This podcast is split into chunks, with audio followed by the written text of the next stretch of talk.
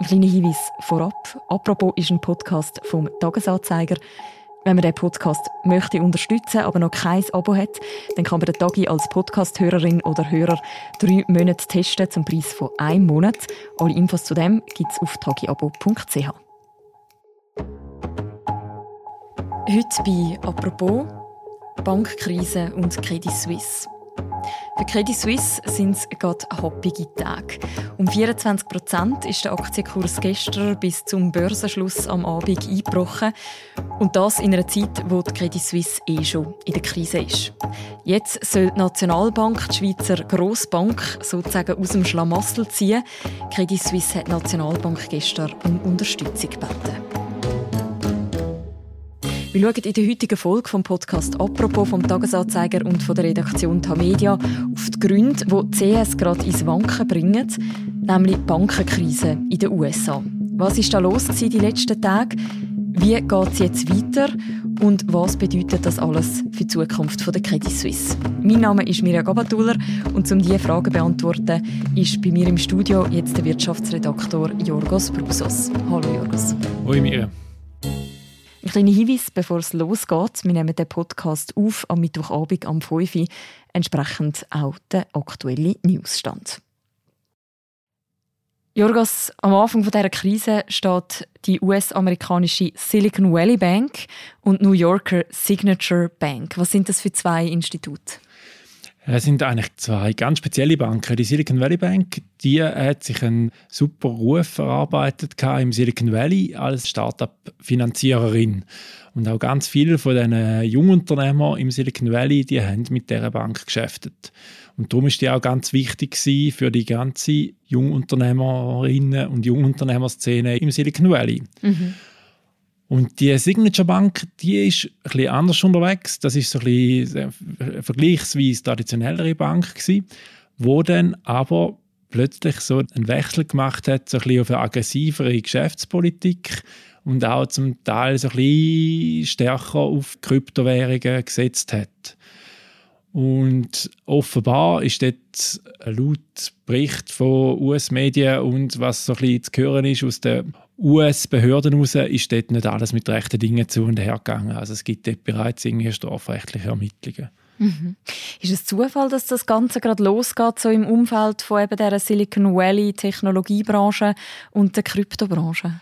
Ja, also nicht unbedingt, oder? Weil man quasi sagt, dass einer der Punkte, wieso das jetzt die Silicon Valley Bank ist, traulich ist, weil sie sehr viel gleichlagerte Kundinnen und Kunden hat, wo sehr ähnlich ticken, sehr ähnlich funktionieren und quasi wieso hat man, man sagt, ein Klumpenrisiko, sie hat so ein bisschen zu viel vom Gleichen gemacht, ein Stück weit. Ist so etwas, wo man so erzählt und das ist wahrscheinlich das Problem geworden. Ja. Mhm. Ein bisschen zu viel von dem Silicon Valley Optimismus vielleicht auch. Genau, oder? Und sie hat halt ein äh, grundlegendes Problem gehabt, was sehr viele Banken im Moment äh, wehtut, ist die steigenden Leitzinsen.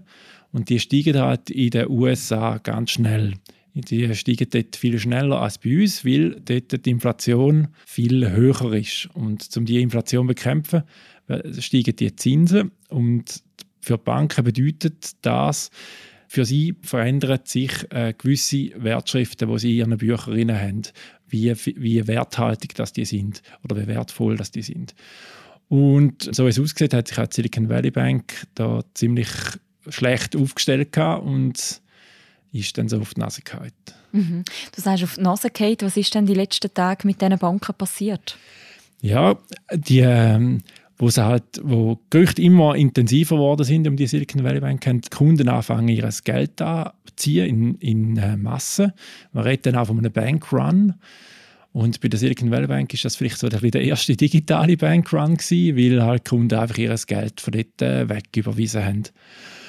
Es hat dann gleich noch ein paar gegeben, die ähm, äh, Montagmorgen probiert haben, dort ihr Geld abholen. So ein bisschen klassisch wie früher, wo man das sieht. Man kennt die Bilder aus, vielleicht aus der Finanzkrise noch, wo ganz viele Leute vor einer Bank stehen und verzweifelt noch auf ihr Geld warten.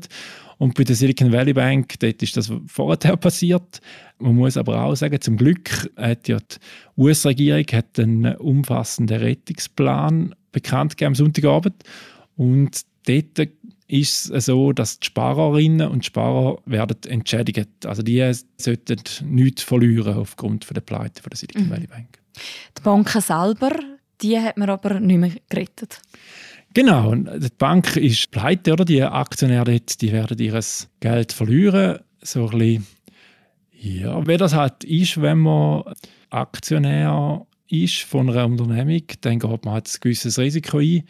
Und da ist es jetzt so, oder die äh, verlieren den Wert, und zwar so viel, dass sie eigentlich wertlos sind. Die Frage ist ja, wie, wie das hätte können so weit kommen Gibt es denn keine Strukturen, die verhindern, dass es schlussendlich so einen Kollaps gibt?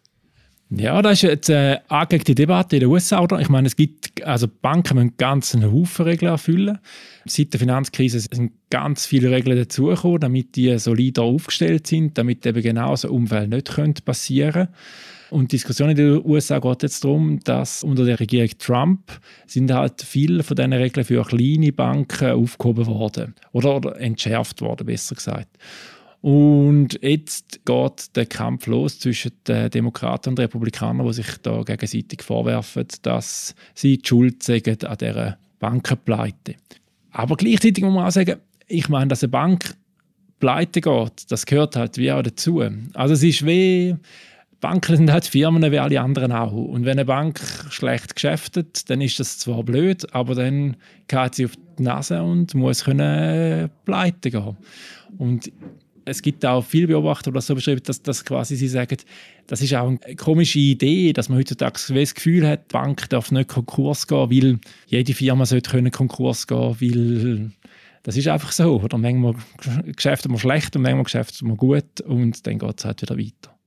Was hat denn das jetzt für Folgen gehabt, die letzten Tage, der Kollaps von diesen beiden Banken an den Finanzmärkten? Es hat eine wahnsinnige Nervosität ausgelöst und vor allem äh, die Aktien von Finanzunternehmen haben extrem an Wert verloren. Alle voran bei uns in der Schweiz Credit Suisse, wo jetzt das erste Mal unter 2 Franken ist, aber auch querbeet. Also auch die UBS, wo super da steht, hat deutlich an Wert verloren seit dem Montagmorgen. Und das ist eine direkte Folge von der Vertrauenskrise in den USA, wo man einfach Angst hat, dass jetzt da so ein bisschen äh, vieles an eine nächste Finanzkrise erinnert.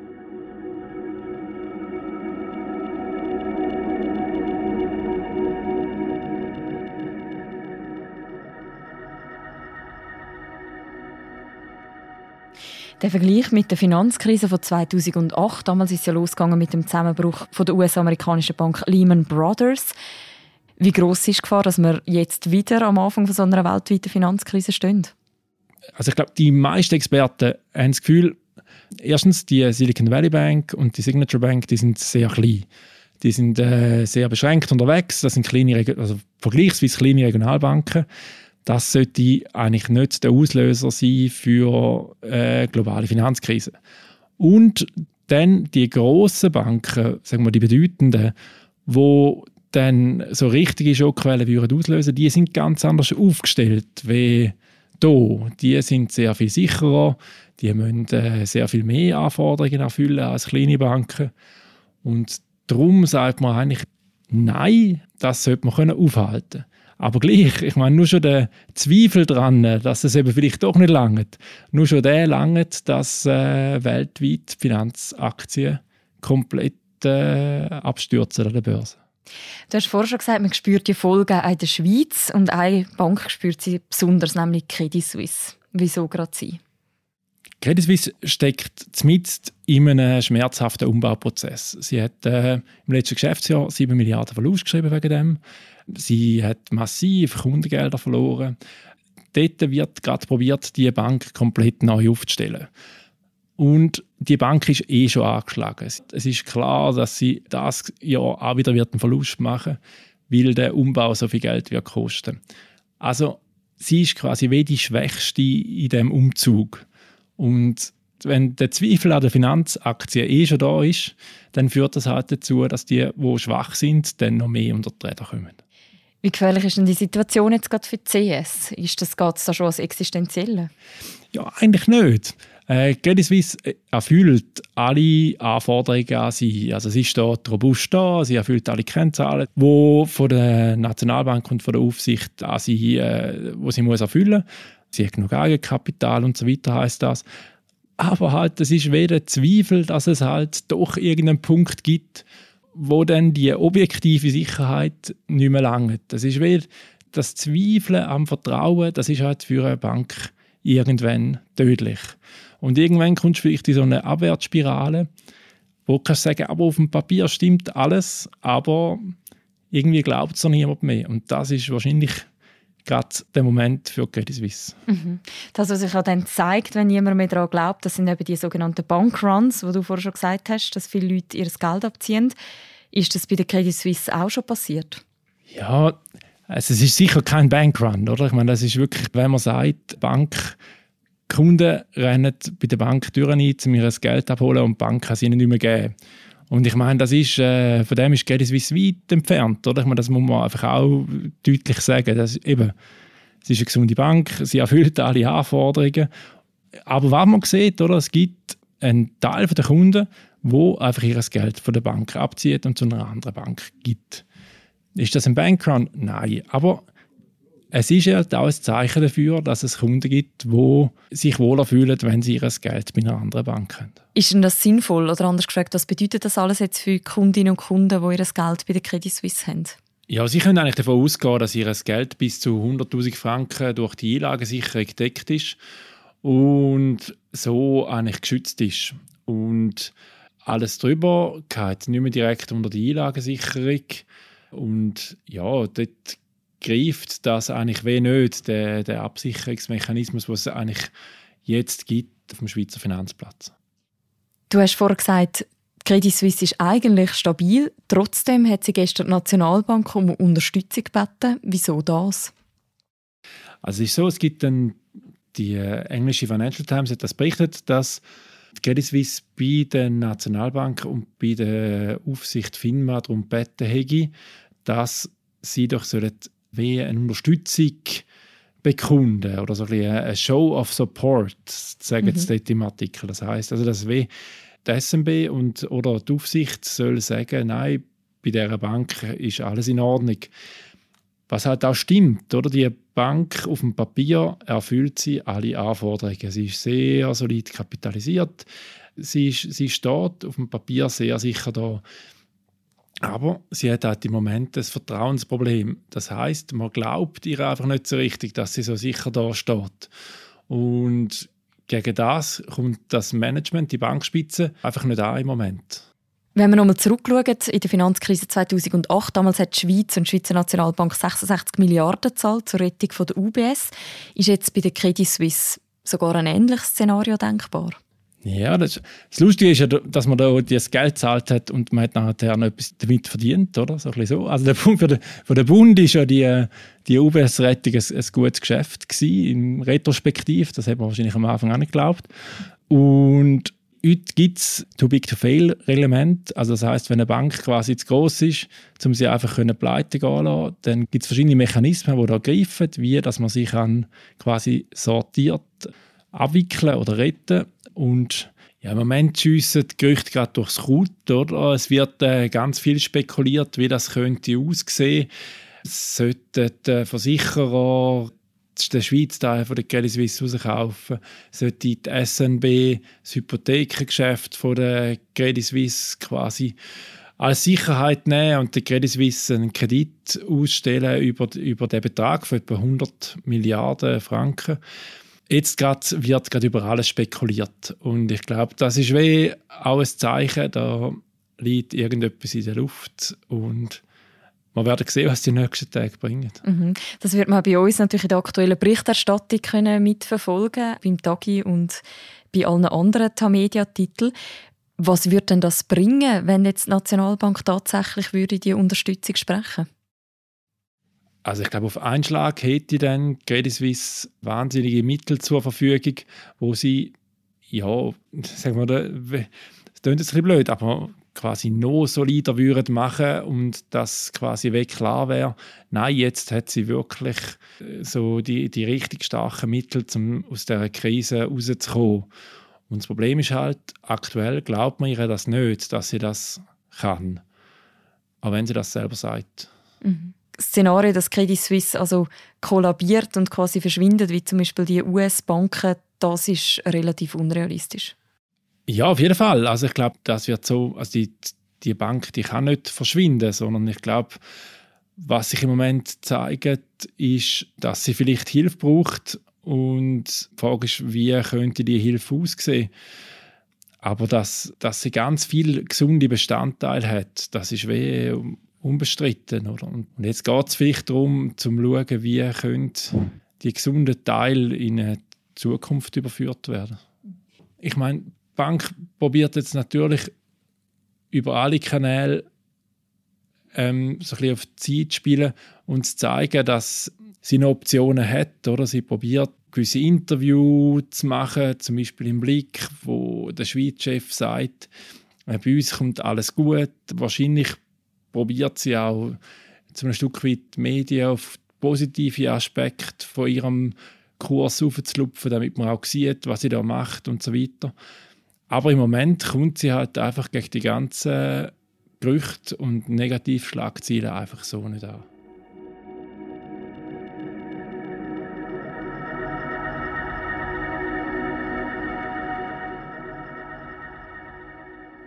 Ich will zum Schluss einmal aufs größere Ganze schauen, wo die Krise von der Credit Suisse jetzt ausgelöst hat.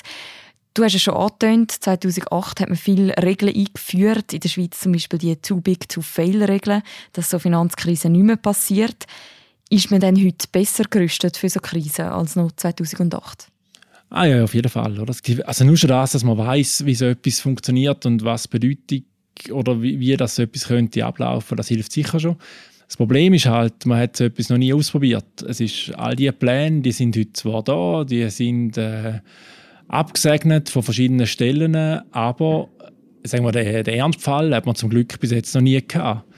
Und darum ist das ja, sehr spannend, wahrscheinlich zum sehen, wie, ob und wie denn das tatsächlich würde funktionieren. Mhm. Und ist denn das jetzt schon der Ernstfall? Also wird man die Folgen von dem, was jetzt in den USA passiert ist, in der Schweiz auch länger spüren oder wird das in ein paar Tagen sozusagen wieder vorbeiziehen? Hey, also ich hätte eigentlich jetzt gedacht, der Notfallplan der US-Regierung hätte ich jetzt gedacht, der wird vielleicht ein, zwei Tage so ein bisschen für Unruhe sorgen und dann nachher wird das dann so ein bisschen abflauen. Aber jetzt finde ich schon, es ist wirklich verrückt, wie groß die Nervosität ist um die Finanzinstitute. Und dass das so lange anhaltet, das hätte ich nicht gedacht. Und ja, wir werden sehen, wie, wie es weitergeht. Ja. Welche Rolle spielt es, dass die Krise in wirtschaftlich eh schon angespannte Zeiten hineingeht, mit der Inflation und so weiter? Ja, ich meine, die Krise wird ja eigentlich ausgelöst durch das. Also, dass genau die hohe Inflation führt dazu, dass die Zentralbanken die Zinsen so schnell erhöhen müssen. Und die rasante Zinsänderung, die führt dann wieder dazu, dass viele Banken jetzt merken, dass sie halt äh, gewisse Wertpapiere in ihren Büchern haben, die nicht so viel Wert haben, wie sie glauben. Oder vor, bislang haben können glauben. Und darum, ja, nein, das hat einen direkten Zusammenhang, ja. Was müsste passieren, dass man gar nicht mehr erst an diesen Punkt kommt? Was hätte anders laufen in diesem Fall? Die Inflation ist, ähm, ist lange unterschätzt worden von den Notenbanken. Dann haben sie schnell darauf reagiert. Und dann haben halt die Zinsänderungen sind von gewissen Banken äh, oder von gewissen Bankmanagerinnen und Bankmanager, das, sind ja einfach auch Einzelleute, sind wahrscheinlich unterschätzt worden, wie schnell das, das einschenkt bei ihnen. Und ja, darum, ich glaube, es ist menschlich. Also gewisse Sachen, die kannst du wahrscheinlich dann nicht verhindern. Also sicher, in den USA wird jetzt wieder diskutiert darum, es braucht wieder strengere Regeln, auch für die kleinen Banken. Das ist sicher richtig. Aber ich glaube, schlussendlich ist es halt, ähm, eben gehört es auch dazu, dass so Risiken falsch eingeschätzt werden. Danke vielmals, Jorgos, für die Einordnung. Danke dir, Michael. Das war die heutige Folge vom Podcast «Apropos» zu der Bankenkrise in den USA und den Folgen in der Schweiz. Wer noch mehr möchte zu dem lesen und die laufende Berichterstattung, der findet das auch bei uns auf der Webseite und in der App. Und die nächste Folge vom Podcast «Apropos», die hören ihr morgen wieder. Bis dann, macht's gut. Ciao miteinander.